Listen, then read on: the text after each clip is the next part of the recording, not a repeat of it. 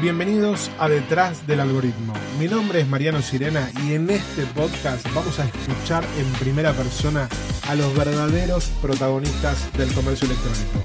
Personas como vos que están detrás de negocios y empresas de todo tipo y tamaño, que te van a contar su experiencia de manera simple y sin vueltas, lo que les funcionó y lo que no les salió como esperaban.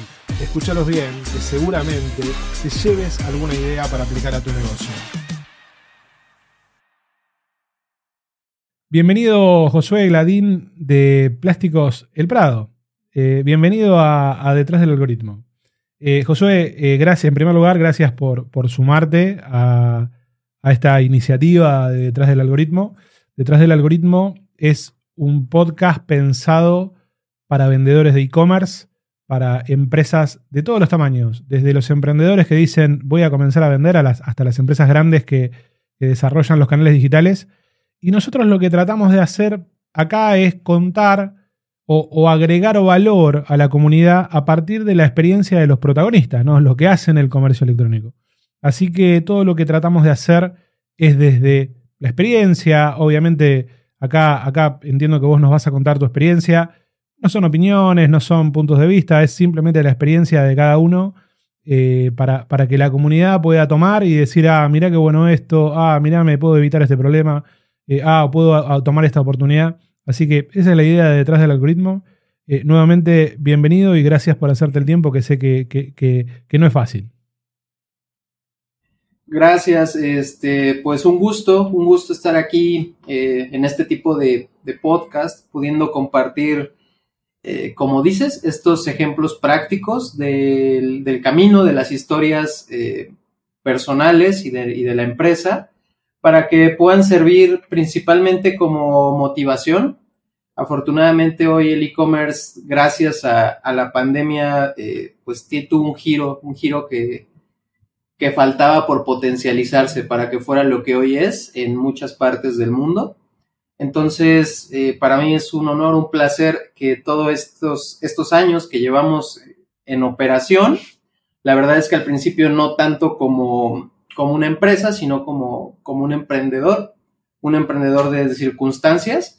Este, pues ahora, ahora la gente con más información que tenemos, con más herramientas, pues pueda llegar más rápido a, este tipo de resultados, incluso que, que, avancen más, ¿no? O sea, justamente creo que eso es lo, bonito del, Internet y de la, de la era de la comunicación que estamos viviendo, que, que todos tenemos eh, más fácil la posibilidad de escalar algún proyecto, de, pues de darle algo grande. Entonces, la, base es justamente toda esta estructura, ¿no? Impecable, impecable. Sí, es, es, a veces eh, uno, yo tengo, tengo 46, ¿no? Ya estoy, grande. Y por ahí cuando empecé, que era más joven, era muy difícil acceder a, contenido o acceder a la experiencia del otro. Era más la época de vamos a tomar un café y contame que, por ahí la, capacidad de por ahí escuchar un podcast o, ver una entrevista o lo que sea. Josué, ¿dónde, dónde estás eh, físicamente? ¿En, qué, zona estás? Estoy en la Ciudad de México, en México.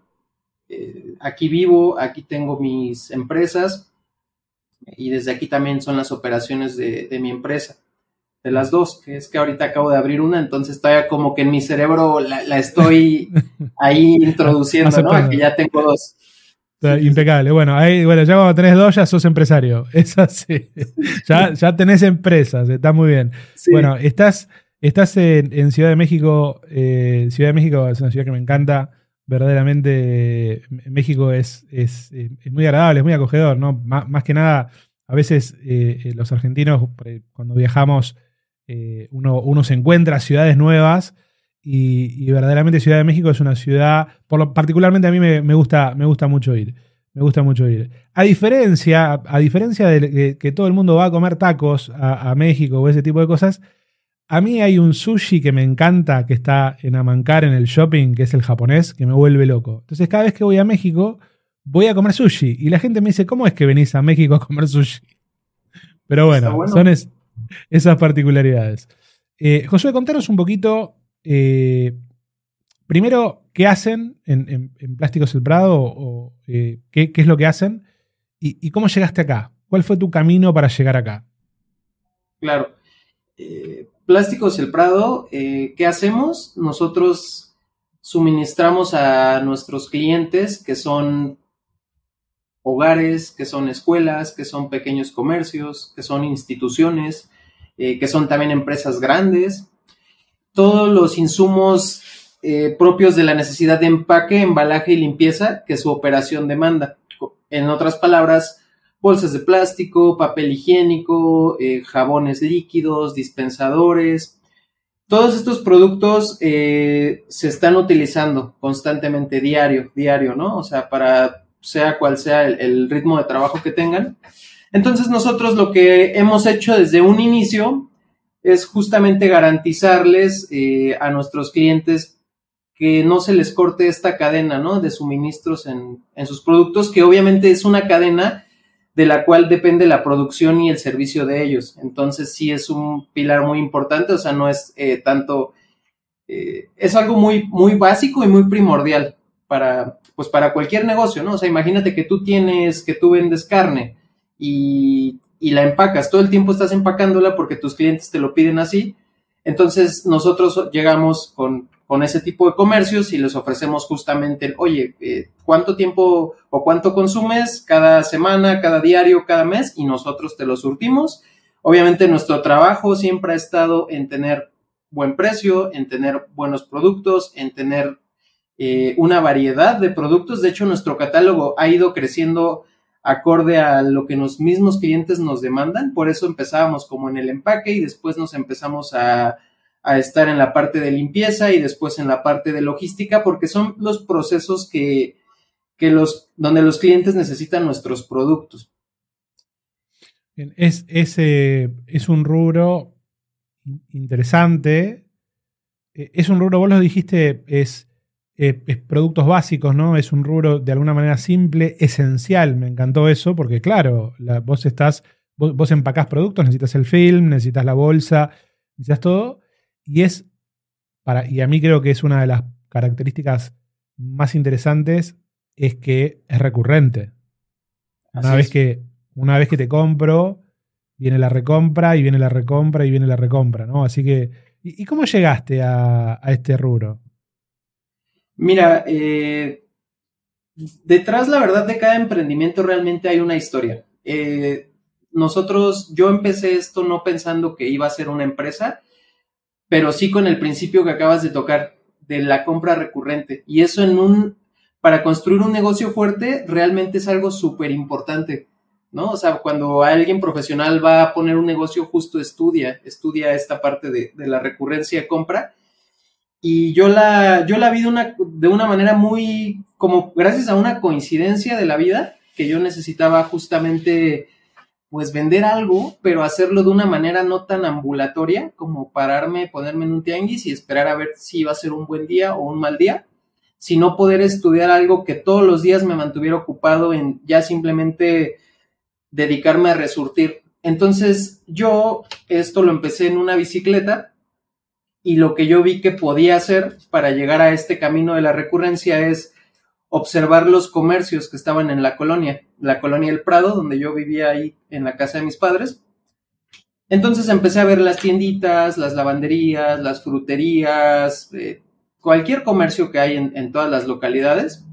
Y justamente comencé yo a llevarles eh, bolsas, a ofrecerles, oye, yo te voy a vender las bolsas que veo que utilizas todo el tiempo y te las voy a traer. Y toda la gente me decía, no, eso yo ya lo compro, yo ya voy al centro, este, me lo dan más barato. Y yo le decía, bueno, sí, pero prueba eh, sintiéndote seguro de que si se te acaba, ya no tienes que ir hasta el centro, este, ya te lo voy a traer yo. O sea, a lo mejor en ese momento yo no podía como competir con esos precios, pero mucha gente empezó a evaluar el servicio y cuando vieron la, formalidad, que por formalidad pues era el empeño que yo le ponía a cada pedido, ¿no? O sea, un cliente que me llamaba, a ese cliente le, le quedaba bien, o sea, porque era como que yo estaba construyendo esto.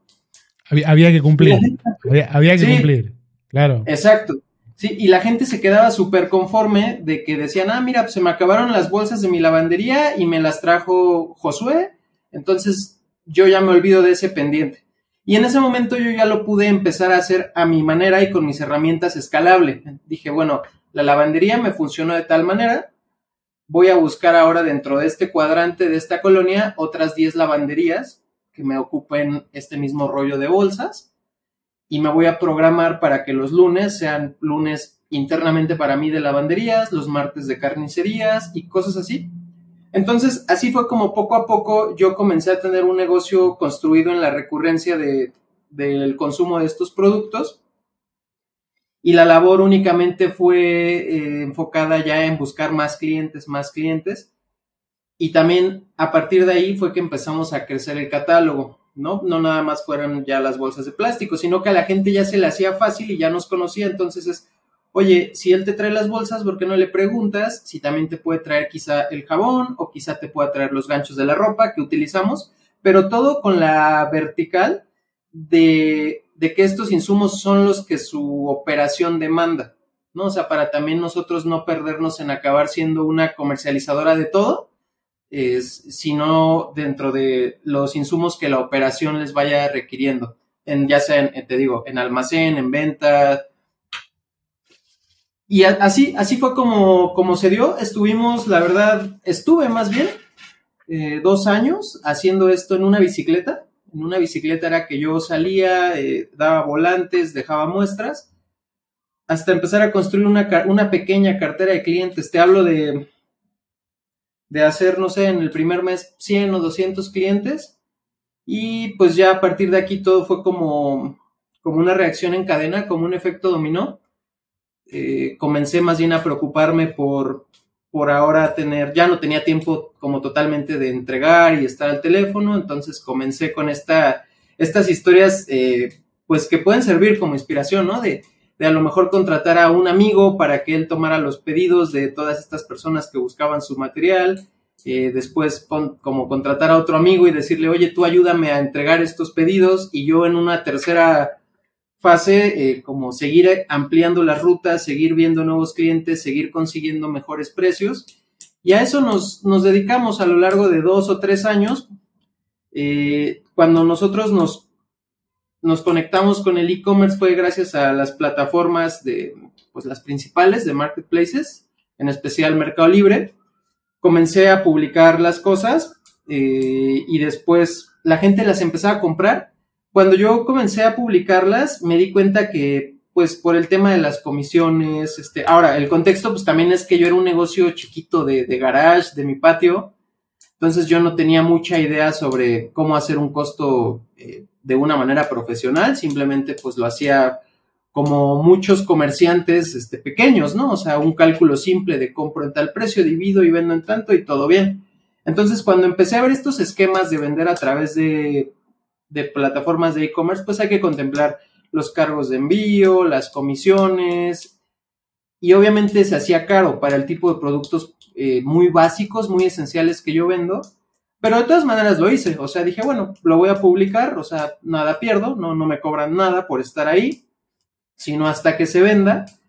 Y empecé a tener demanda, pero en otros estados de la República. O sea, del DF nadie me compraba, casi nadie.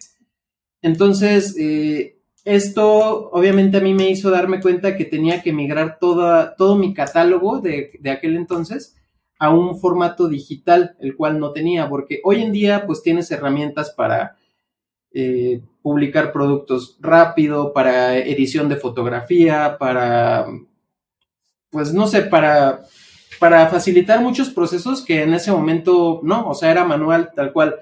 Tomarlas, aprender yo con el Photoshop a quitarles el fondo, publicarlas, hacer mis descripciones, mi catálogo, mi ficha técnica. La verdad fue una tarea que, en un principio pareció, me pareció como hasta exagerada, ¿no? Porque dije, bueno, ¿qué, qué tanto le puedo contar a la gente sobre una bolsa de plástico, ¿no? O qué tanto le puedo, ¿Qué tanto le puedo contar a la gente sobre una, un, un tape o un film? Pero también no se los puedo vender sin, sin darles la información, ¿sabes? Entonces, este, este sí fue como un momento clave porque fue de, pues ni modo, lo, tienes que hacer, o sea, lo, tienes que hacer. Y justamente eh, no había mucha información al respecto. Entonces, las pocas personas que por casualidad llegaban a buscar una bolsa de plástico, o sea, porque estás de acuerdo que antes de la pandemia, buscar una bolsa de plástico en Mercado Libre era como, ¿quién hace eso? No, no. Claro, ¿no? Y hoy en día hay gente que ya no sale a comprarla si no es a través de un del e-commerce. Entonces empecé a generar esta experiencia eh, para nuestros clientes que nos empezó a, funcionar. O sea, primero haz de cuenta que yo entregaba mis pedidos convencionales 30 o 50 por día. Y de internet hacíamos dos por día. O sea, era una proporción realmente como que obviamente el, comercio tradicional seguía siendo un mayor, eh, de mayor relevancia para mi operación. Y después empezó como poco a poco a ir haciendo esto, ¿sabes? O sea, como a ir, eh, sí seguíamos creciendo en el comercio tradicional, pero, pero la gráfica del e-commerce iba creciendo, creciendo, creciendo, y entonces nos iba demandando pues más gente, más espacio, y todo gracias a que les dábamos con la claridad en estos productos tan, tan esenciales. Eso nos llevó a, a registrar la marca de nuestro negocio, a obviamente seguir atendiendo las necesidades de, de los clientes, en cuanto a incorporar nuevos productos, obviamente también en mejorar mucho nuestro servicio, nuestra calidad. Eh, también pues los clientes son los que nos han guiado mucho, ¿no? Para esto, en, precios, en pues en muchas cosas. O sea, como son este, productos esenciales, lo hemos manejado más bien a partir de la necesidad del cliente, nosotros por atrás, ¿qué podemos ofrecerle para cubrirle esa misma necesidad? Con el beneficio para ellos de no gasto tiempo, formalizo las entregas y pues obviamente que para nosotros eso sea el negocio. Josué, ¿y cómo manejas la recurrencia en, el digital? Por ejemplo, yo, imagínate, un cliente, porque eh, primero eh, vuelvo un paso para atrás, me parece que la forma en que creciste es espectacular, ¿no? Porque vos dijiste, a ver, voy a ver, te, pusiste a observar en, tu comunidad qué es, lo que qué, qué es lo que podías hacer, qué producto podías encontrar de recurrencia Fuiste, fuiste a los negocios a, agregar valor, a decirte, yo lo voy a traer, a convencer a la gente y después a escalar esa decisión. Cuando dijiste eso que dijiste, che, la lavandería funciona, los lunes de lavandería y así ir encontrando, ir escalando, me parece súper ordenado, súper ordenado y, que es escalable, porque cuando las cosas son ordenadas son escalables. Eh, y obviamente la, migración al digital. Eh, en el digital, cuando vos, porque, porque cuando vos tenés el, el, digamos, el cliente que te compra eh, físicamente, el, cliente offline, es una cosa. Ahora, el, cliente que te compra por Mercado Libre, vos, vos lo, o, por Mercado Libre o por Amazon, ¿no? Vos lográs capturarlo ese cliente para tu negocio o siempre te compra por la plataforma? Eh, lo hemos manejado que trabaje con la plataforma porque a pesar de que uno por afuera pueda ver que Mercado Libre y Amazon son e-commerce, la realidad es que son mercados totalmente diferentes. Mercado Libre tiene su propio tráfico, hay millones de usuarios familiarizados con Mercado Libre por la razón que sea. Y también hay gente peleada con Mercado Libre, ¿no? O sea, porque, y todo esto se basa en tu experiencia de compra. Si tú compras tu primera vez con ellos y te sale todo bien, lo recomiendas pero si en tu primera vez a lo mejor pasó algo extra, eh, no sé, que llovió y tu paquete se mojó y se perdió, te lo pagaron, pero al final tu experiencia de compra fue negativa, tú ya no vas a estar tan cómodo con Mercado Libre. Entonces, para nosotros sí fue muy importante entender esto y también jugar limpio dentro de las reglas que cada plataforma tiene, porque no pretendemos agarrar y decirle a la gente de Mercado Libre que vengan a comprar directo con nosotros, porque Mercado Libre, eh, su estructura les, les resuelve a ese tipo de clientes que a lo mejor están en, un extremo del país y que tengan ciertos beneficios por ellos ser compradores de Mercado Libre a acceder a nuestros productos. Entonces nosotros lo manejamos así. O sea, Mercado Libre, la gente que compra en Mercado Libre y es feliz ahí, yo me dedico a tener stock en Mercado Libre y todo bien. La gente de Amazon, el mismo principio, o sea, jamás buscamos como... Eh, como que por el tema de ahorrar comisiones o así tengamos un beneficio, ¿por qué no? O sea, la realidad es que esto es un negocio y ellos han invertido mucho en, el tema logístico y, todos estos hábitos de compra que la gente ya acostumbra a que te llegue mañana o a que lo puedas cambiar si no te gusta, etcétera.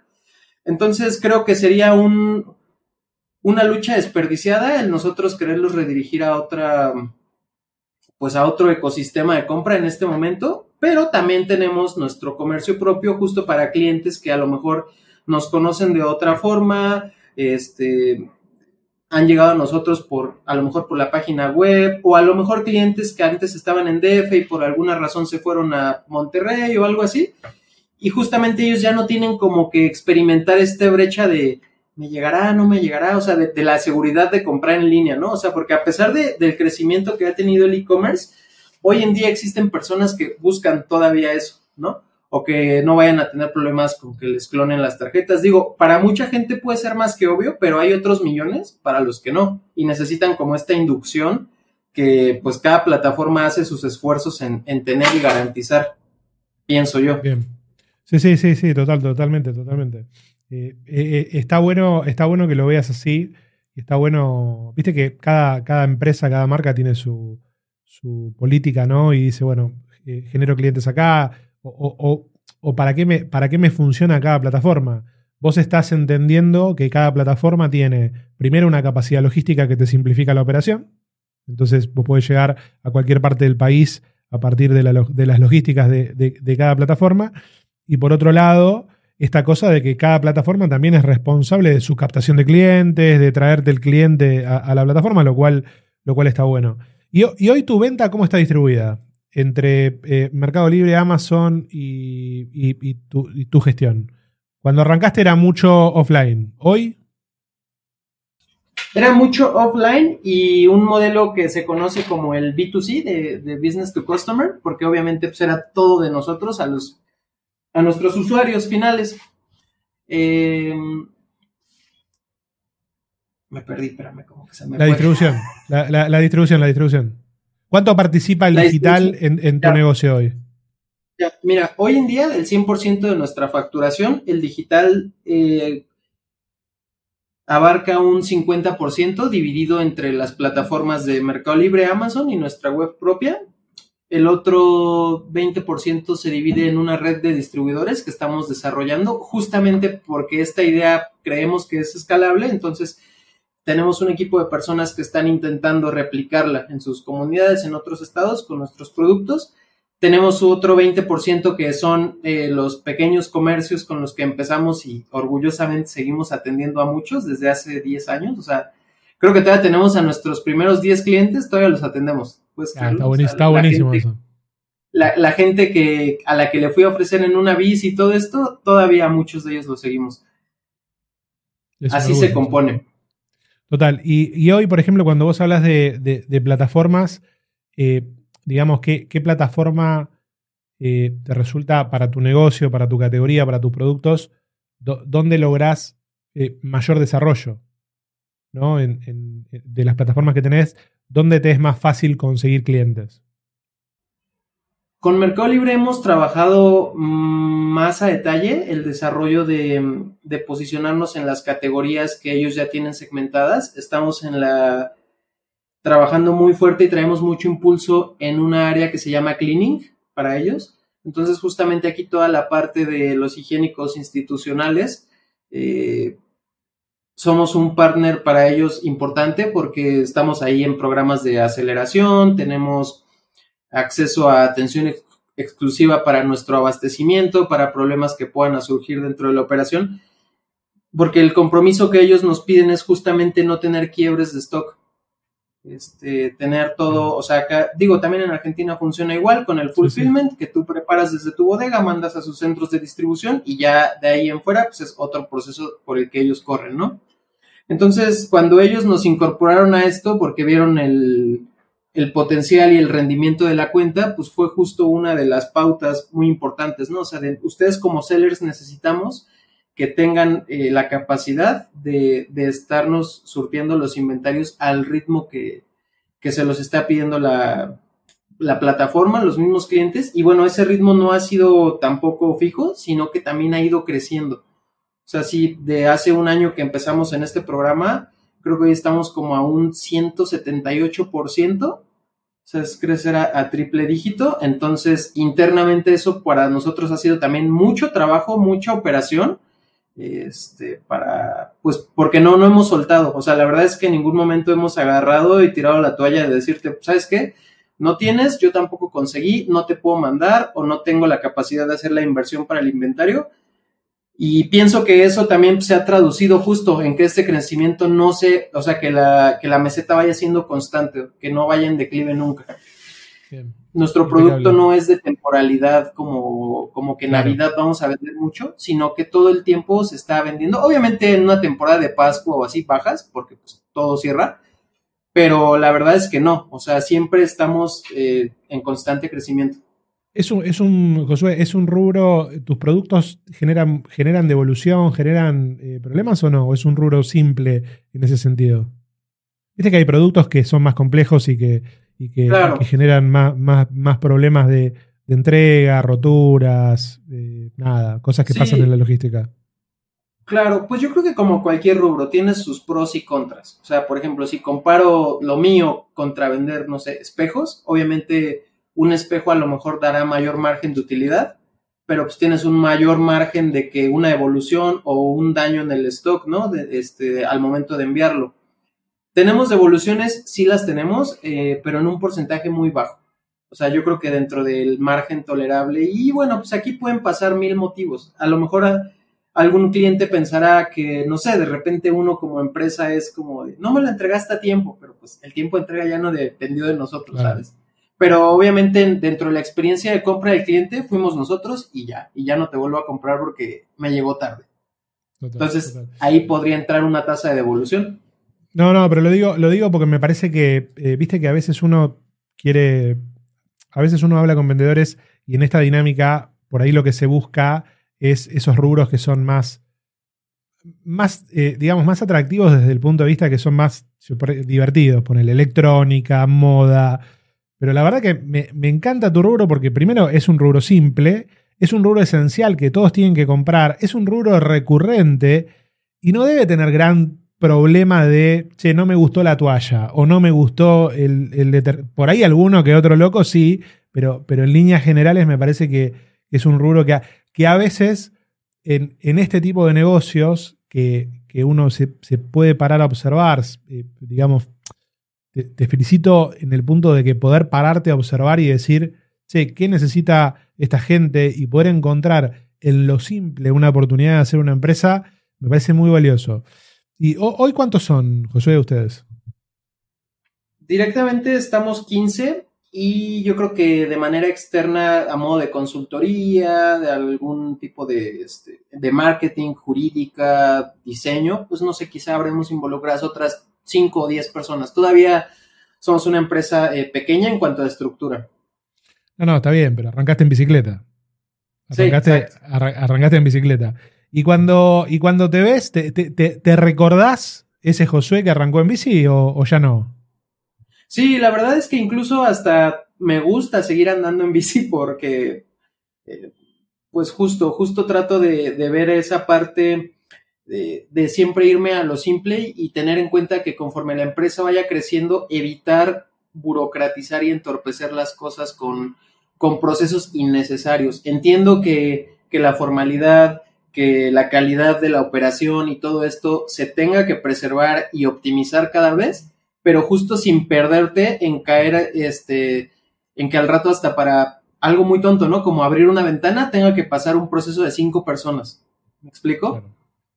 Y sabes, esto lo... hago más centrado, más centrado en la experiencia de los clientes. O sea, que un cliente cuando necesita atención, pues justamente sea algo fraternal y directo, o sea, que no tenga como que mandar un correo y que en un mes le respondan y a ver qué fallo salió, ¿me explico?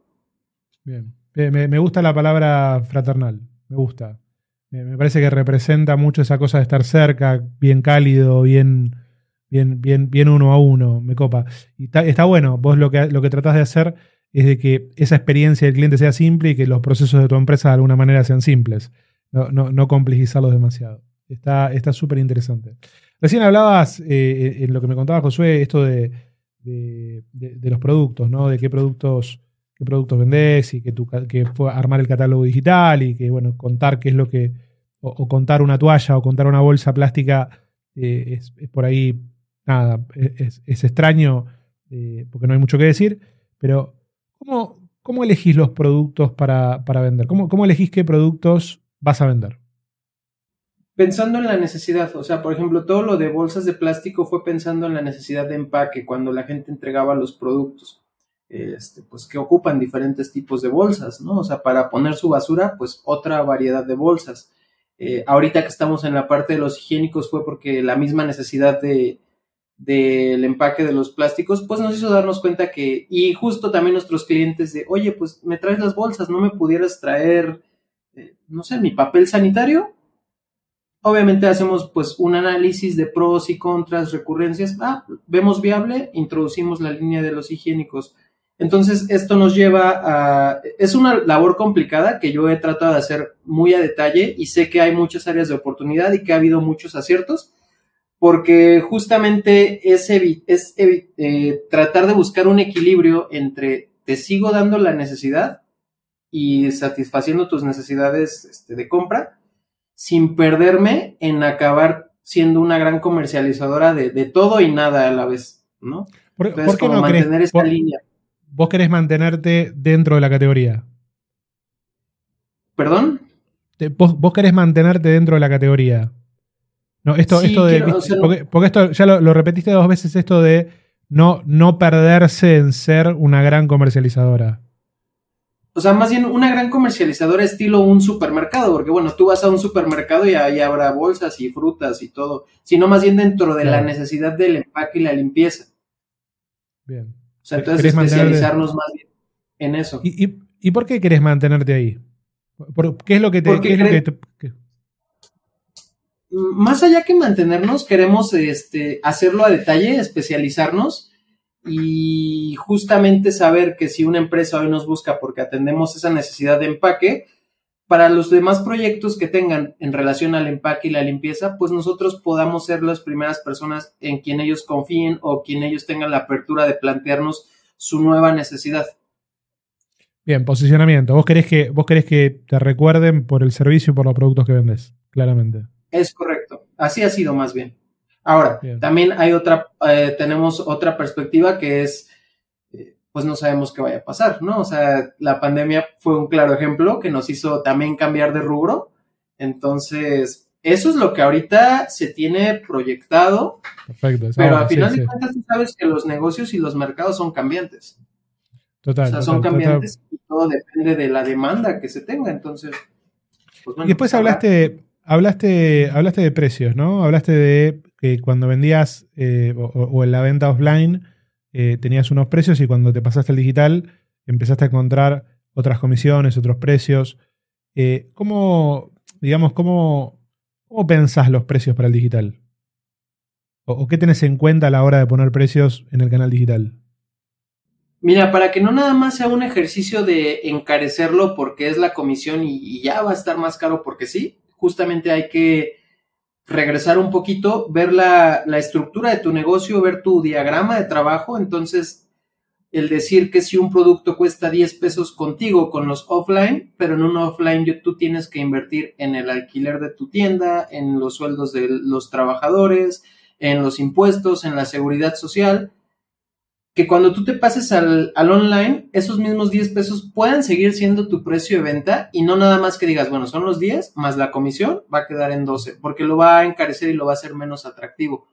Eh, vamos a, aquí es donde justamente retomo un poquito lo de aprovechar y ver como partners a todas estas eh, marketplaces como Amazon o Mercado Libre, porque a lo mejor dentro de estos 10 pesos sí me van a cobrar un, un 10, un 15, un 20, no lo sé pero ellos me van a resolver la parte logística y esta parte logística ya no nada más es local, ya es eh, a nivel nacional, hay también publicidad, hay incluso ya este por allá algún cupón que ellos subsidien, alguna campaña de publicidad y justamente aquí es jugar con eso, ¿no? O sea, verlo más bien como una extensión de de tu negocio que se va nutriendo y no nada más como el clásico de, bueno, eh, siempre va a ser más barato conmigo, pero en internet también lo vendo más caro por si quieres, ¿no? O sea, más bien como que al final para que, el cliente se lleve esa misma imagen y tenga esos mismos beneficios o cuando menos un costo muy similar, porque sé que a veces también hay otros gastos operativos que nos hacen lamentablemente tener que ajustarnos, pero que no exista esto, o sea, es como si tú, por ejemplo, fueras y y supieras que si te compras un, iPhone en, Amazon te va a ser más caro que comprarlo en la tienda. O sea, pues qué sentido. No, bueno, pero, pero tienes, tiene mucho sentido lo que, cómo lo definís, ¿no? Porque vos, lo que haces es analizar los costos para cada unidad, decís, bueno, a ver, ¿cuáles son mis costos operativos en el offline? ¿Cuáles son mis costos en el online? La realidad es que, claro, al usar toda la infraestructura de, de fulfillment de tanto de Amazon como Mercado Libre, tus costos operativos son inferiores porque no tenés que procesar todo ese producto, por lo cual te permite tener precios más competitivos, manteniendo, en realidad lo que cambian son tus costos, no tu rentabilidad. Por ahí sí se, aplana un poquito, ¿no? Pero, pero al tener menos costos eh, operativos, porque no tener que procesar todo ese pedido, embalarlo, despacharlo, terminás eh, pudiendo llegar al consumidor con un, con un precio eh, competitivo similar a tus otros canales.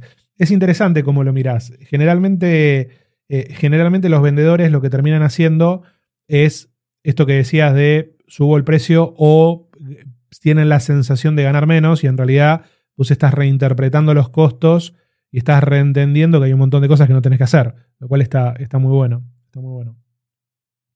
Y, en este, y en este camino de crecimiento eh, que, vos, que vos fuiste teniendo, ¿no? desde, desde la bici, desde donde dijiste tengo que trabajar, voy a arrancar la bici, hasta hoy que tenés un equipo de, de, 15, 20 personas eh, y tenés bastante claro hacia dónde, hacia dónde llevar el negocio. ¿qué, ¿cuáles fueron, ¿Cuál fue tu, mayor desafío? Que vos dijiste, esto con el diario de hoy, ¿no? Mirando para atrás, ¿cuál fue el, mayor desafío que tuviste que superar para, para destrabar o para dar el salto? Para dar el salto, qué bueno, porque ha habido muchos desafíos, pero justo para dar el salto, este, fue, fue la pandemia, antes de la pandemia, en la pandemia se anunció a finales de febrero de 2020, pero yo con el negocio ya traía un problema eh, de desinformación bastante grande que, que era la prohibición de las bolsas de plástico para el año 2020. Entonces se comenzó por ahí una, una campaña eh, pues con bastante amarillismo eh, por parte de, del gobierno y todo eso, de que las bolsas eran como un contaminante así súper destructivo para el planeta y todo esto, porque obviamente nos pintan eh, quizá a lo mejor una imagen de que lamentablemente hay contaminación marítima, este, entonces verás de repente por, por mala fortuna un, un pingüino atorado con una bolsa de plástico o algo así. Quizá a lo mejor yo no lo debería decir, pero creo que también hay que ser súper honestos. Entonces, con toda esta información, la, gente pues lo empezó a tomar por el modo mediático de no, no, no compremos bolsas, este, las vamos, las vamos a prohibir incluso. Y pues imagínate que tu negocio vende bolsas de plástico. Entonces, estás en un problema. empezamos a ver alternativas, eh, alternativas como usar cartón, usar tela. Y la verdad es que me puse a investigar yo bien y realmente no era viable ninguna de las dos, ni en precio, ni en servicio, y lo más triste que me di cuenta es que ni siquiera eran viables en impacto ambiental, ¿sabes? Empezó mucho a hacerse la promoción a las bolsas de plástico, y la verdad es que el impacto ambiental que tiene una bolsa de plástico, por sencilla que sea, es mucho mayor. Después te compartiré a detalle así todos estos estudios. Eh, por la cantidad de agua, por, las, por la resistencia que tiene el material, por las características que te ofrece para cubrir un producto, en diferencia de un plástico, y lo fácil y lo económico que es reciclar el mismo plástico. Entonces, obviamente, pues todo esto no era como muy fácil de hacérselo llegar a la gente y como empezaron a meter el miedo de que los iban a multar por usar bolsas de plástico, o sea, ve, el grado de, ah, como del disparate, o sea, es como si te dijeran en tu coche, te voy a multar por usar llantas de caucho. Y tú, ah, bueno, ¿qué le pongo? No sé, te voy a multar por usar llantas de caucho. Y es, bueno, pero ¿qué le pongo? Cómprate una patineta y tú, pero yo necesito moverme en un coche. así, o sea, así pasó. Claro. Entonces nuestras ventas se nos cayeron, se nos cayeron un 70%. Y encima, y encima, este, pues estaba ah, viendo las noticias de la pandemia, ya empezaba todo esto en China, en en, en, Italia y donde empezó, ¿te acuerdas, no? Este, este episodio sombrío de la humanidad.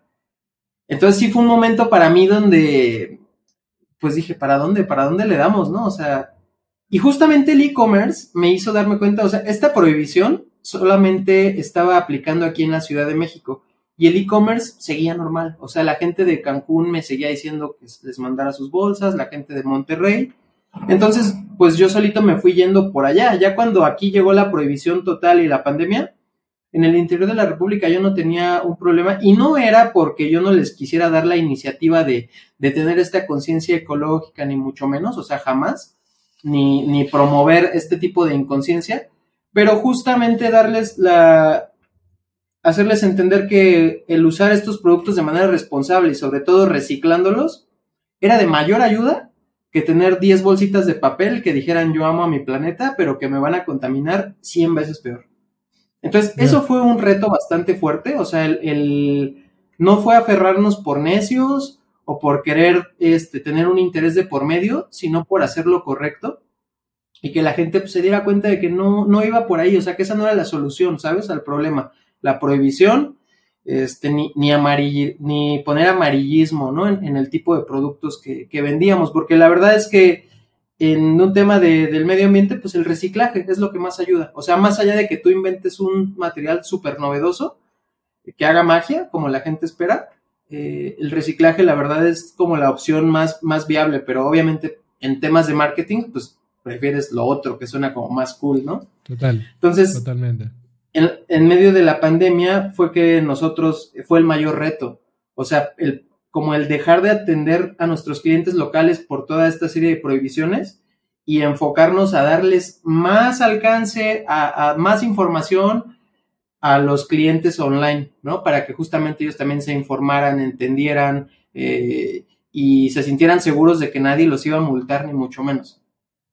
Bien, súper interesante, súper interesante. Fue, fue todo un desafío en medio de, nada, de, un proceso de un proceso conflictivo en general, ¿no? Porque todos con la pandemia estábamos diciendo qué va a pasar ahora. Bueno, desde la, realidad es que arrancó la pandemia no, no paramos de trabajar. Eh, es, es, increíble, es increíble lo que pasó. Josué, una pregunta eh, por ahí no, no, no, no presuntuosa, pero eh, ¿te, ¿te sentís exitoso en el camino que recorriste?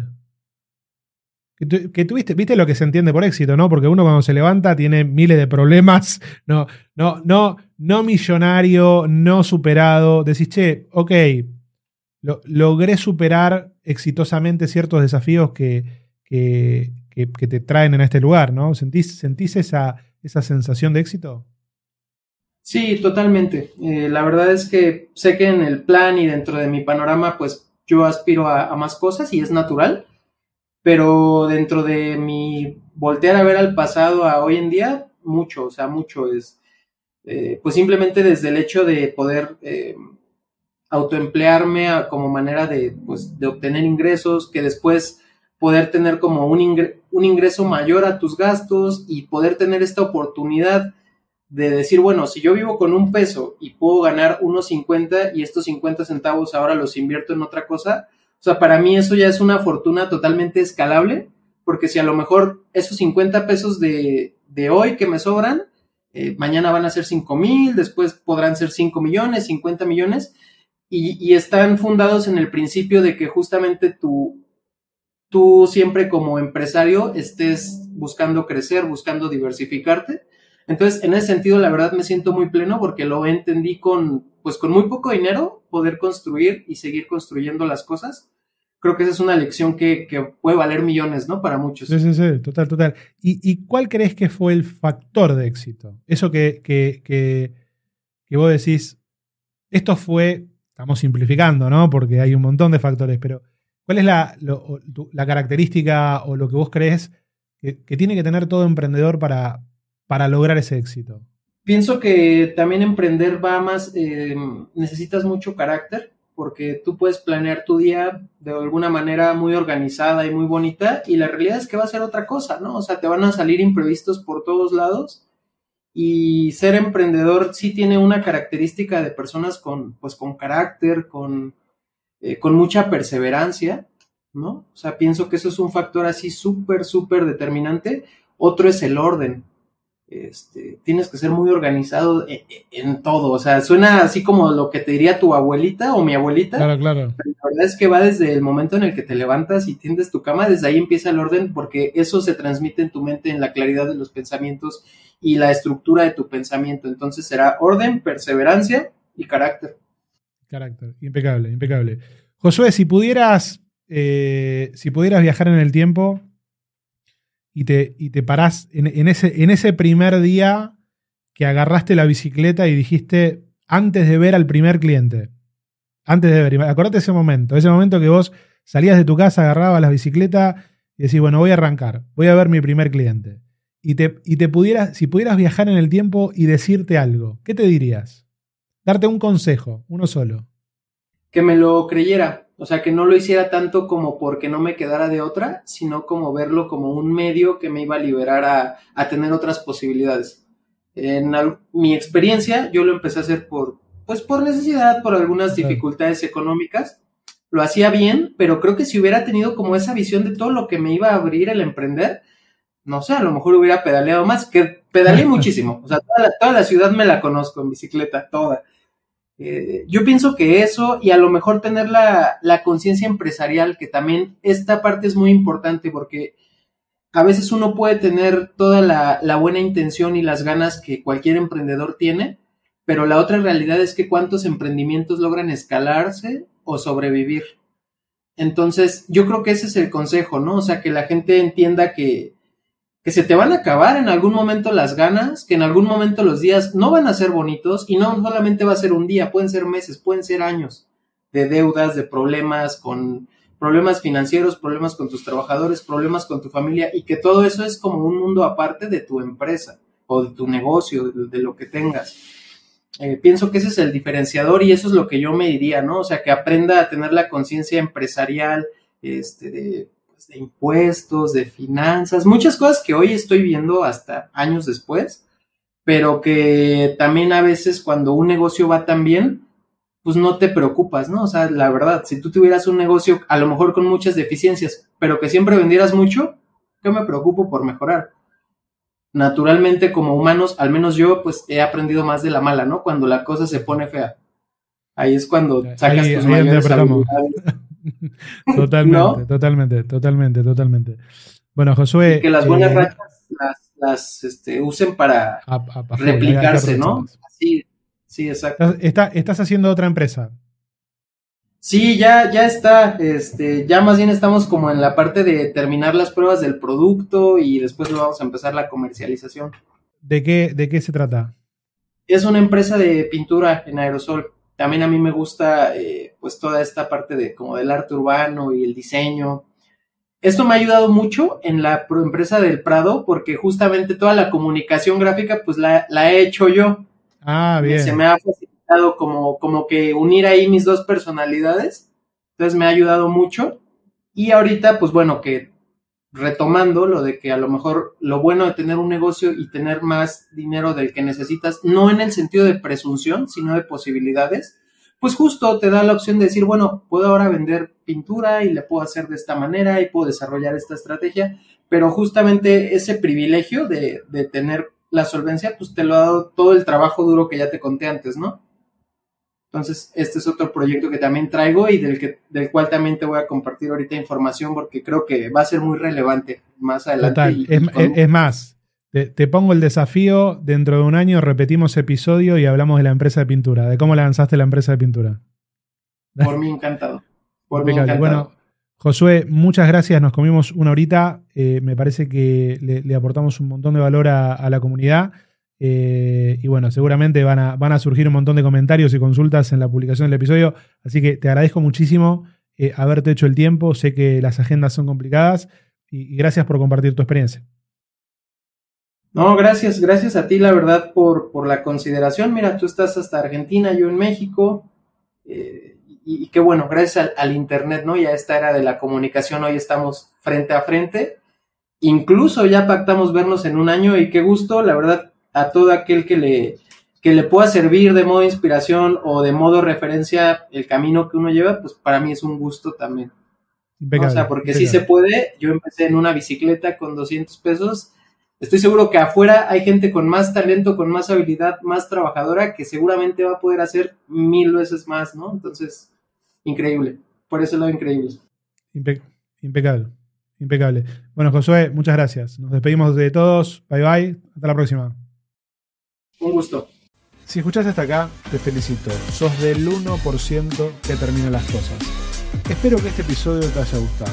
Si te gustaría venir a contar tu historia o querés que invitemos a alguien que te gustaría escuchar, buscame en Instagram como arroba Mariano Sirena y mandame un mensaje. Esto fue Detrás del Algoritmo. Esperamos que ahora, después de habernos escuchado, este es un paso adelante.